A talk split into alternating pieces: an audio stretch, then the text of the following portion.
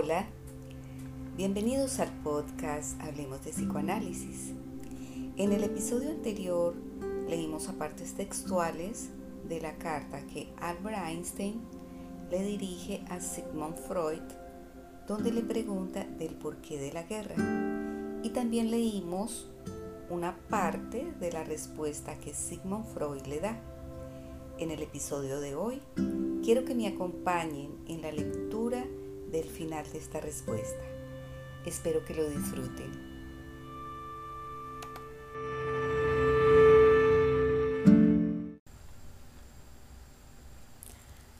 Ahora puedo pasar a comentar otra de sus tesis. Usted se, asombra de que resulte tan fácil entusiasmar a los hombres con la guerra y conjetura algo debe de moverlos, una pulsión a odiar y aniquilar que transija con, esa, con ese asusamiento.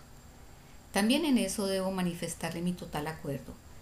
Creemos en la existencia de una pulsión de esa índole y justamente en los últimos años nos hemos empeñado en estudiar sus exteriorizaciones.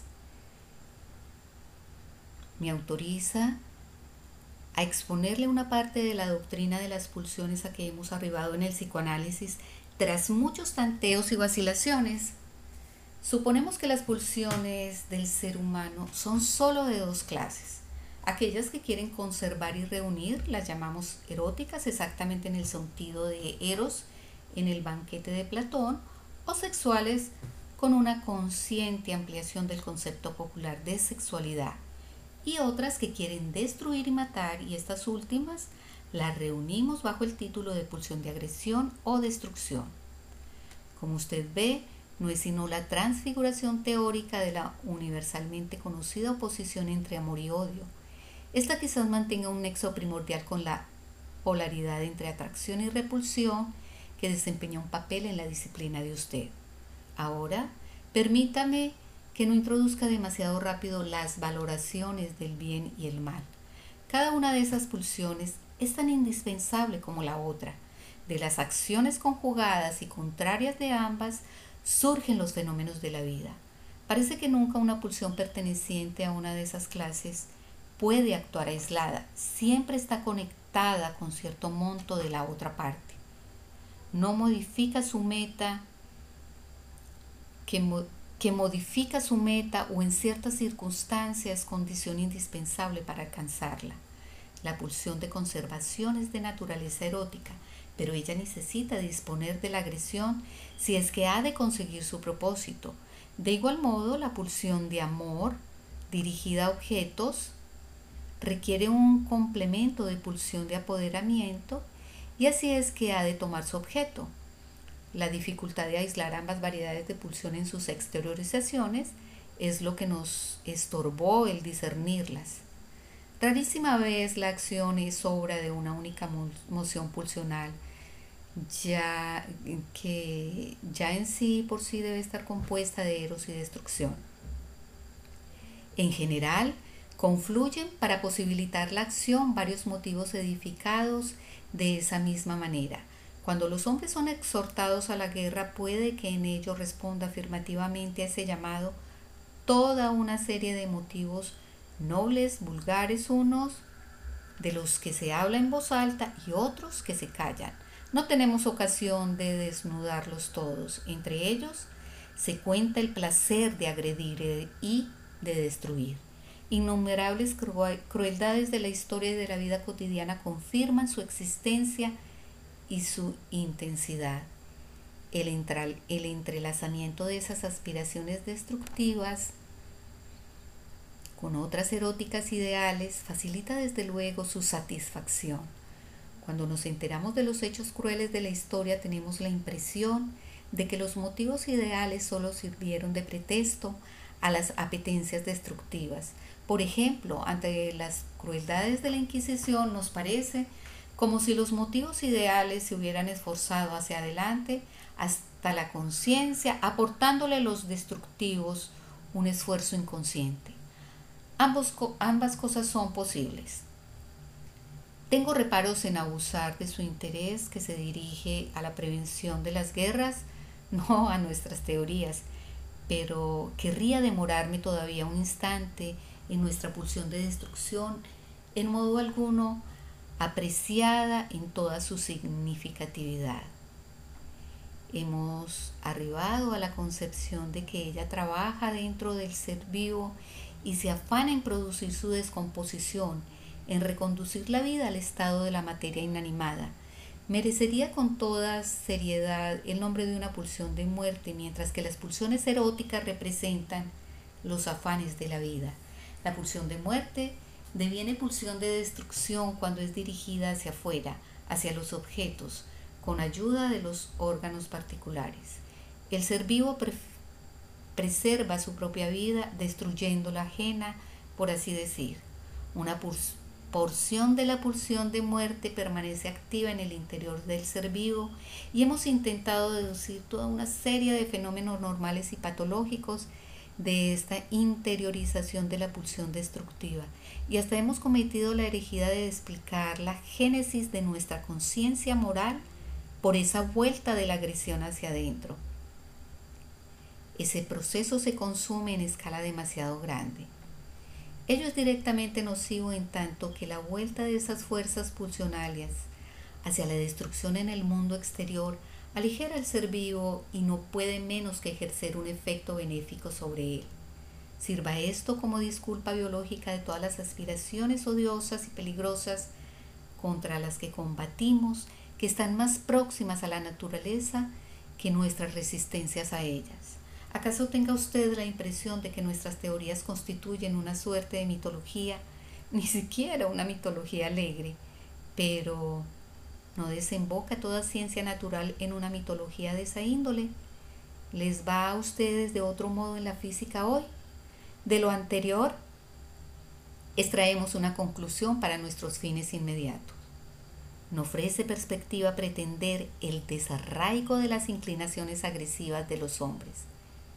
Dicen que en comarcas dichosas de la tierra donde la naturaleza brinda con prodigalidad al hombre todo cuanto le hace falta, existen estirpes cuya vida transcurre en la macedumbre y desconoce la compulsión y la agresión. Difícil me resulta creerlo. Me gustaría averiguar más acerca de esos dichosos.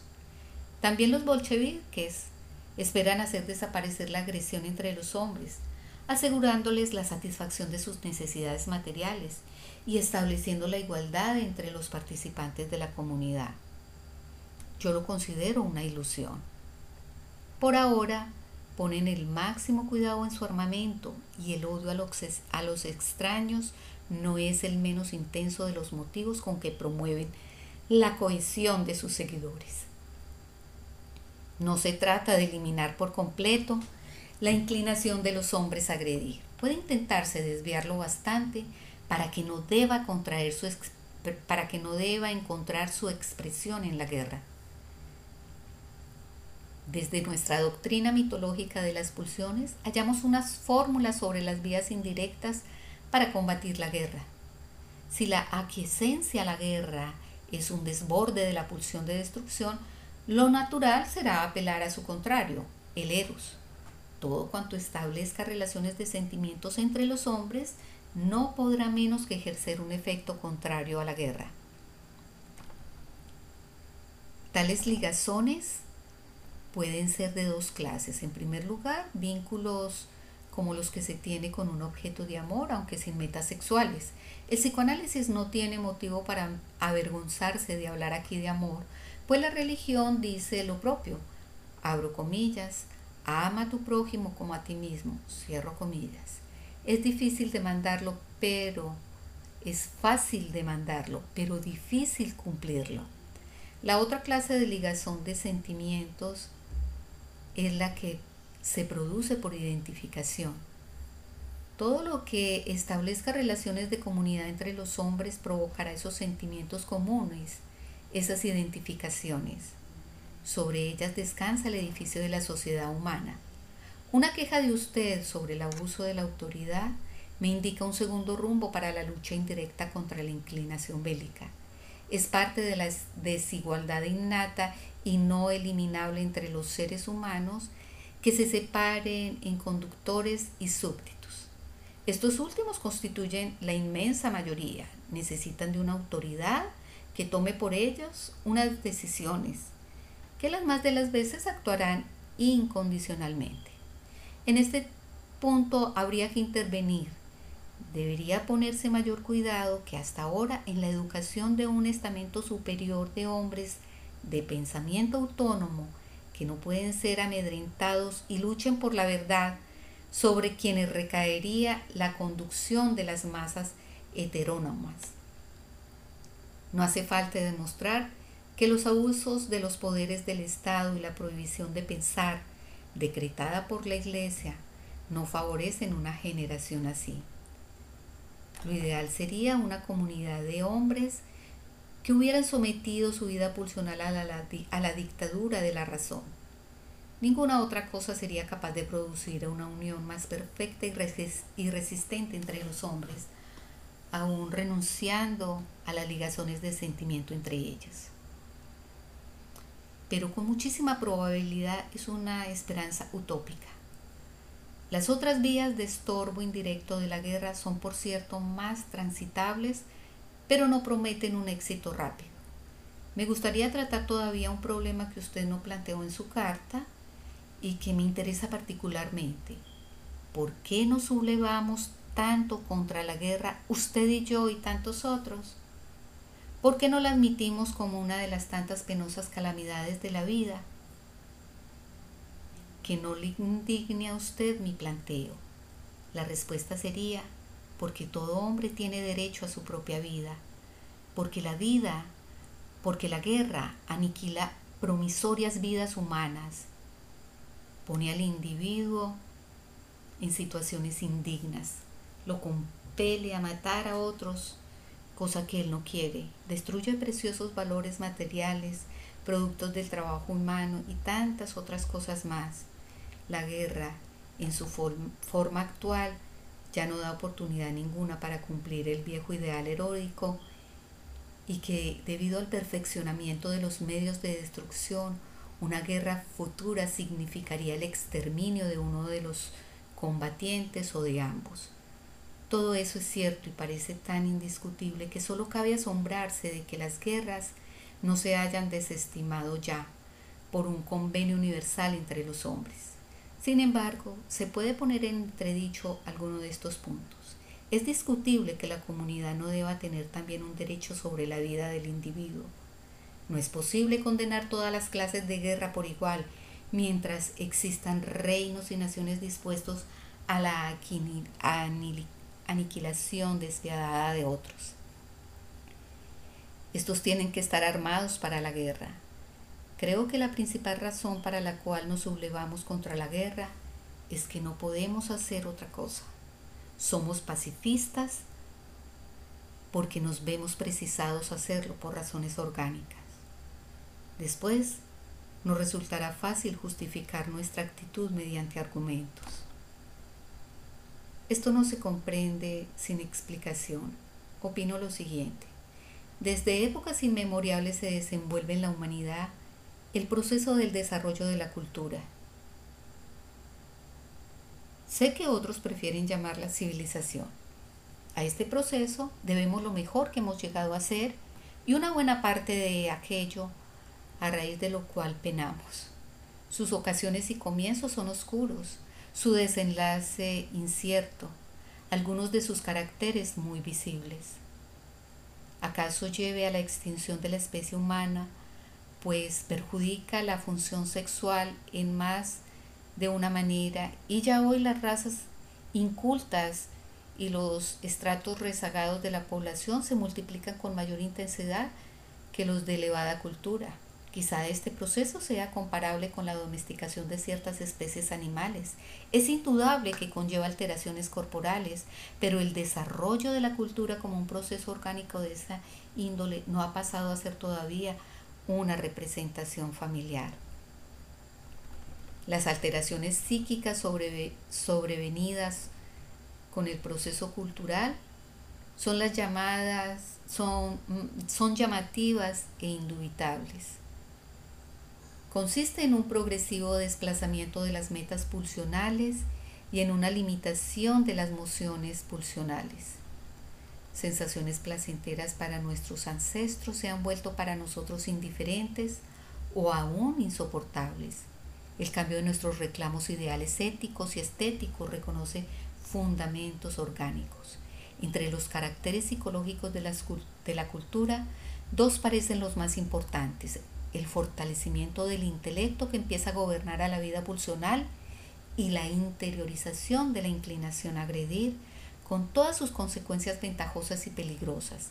La guerra contradice de la manera más fragante, flagrante las actitudes psíquicas que nos impone el proceso cultural. Y por eso nos vemos precisados a sublevarnos contra ella. Lisa y llanamente no lo soportamos más. La nuestra no es una mera repulsa intelectual y afectiva. Es, un, es en nosotros los pacifistas una intolerancia inconstitucional, inconstitucional, una idiosincrasia externa, por así decir. Y hasta parece que los desmedrados estéticos de la guerra, desmendros estéticos de la guerra, no cuentan mucho menos para nuestra repulsa que sus crueldades. ¿Cuánto tiempo tendremos que esperar hasta que los otros también se vuelvan pacifistas? No es posible decirlo, pero ¿acaso no sea una esperanza utópica en una época no sea una esperanza utópica que el influjo de esos dos factores, el de la actitud cultural y el de la justificada angustia ante los efectos de una guerra futura, haya de poner fin a las guerras en una época no lejana. ¿Por qué caminos o rodeos eso no podemos colegir? Entre tanto, tenemos derecho a decirnos todo lo que promueva el desarrollo de la, cultura trabaja también contra la guerra. Saludo a usted cordialmente y le pido mi disculpe, me, me disculpe si mi exposición lo ha desilusionado. Sigmund Freud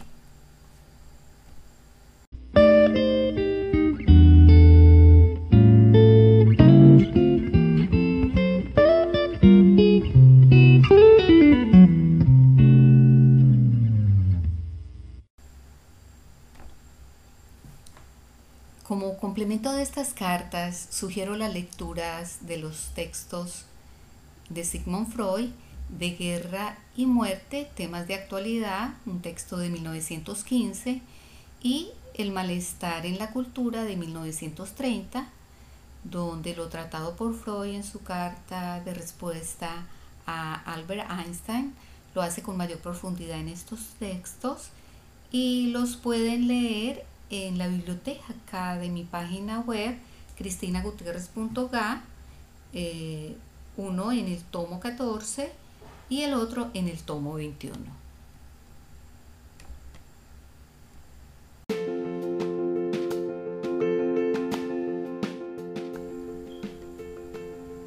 Ahora me despido de todos ustedes, no sin antes agradecerles la escucha y compañía por este maravilloso recorrido y los invito a seguir escuchándonos en una nueva temporada.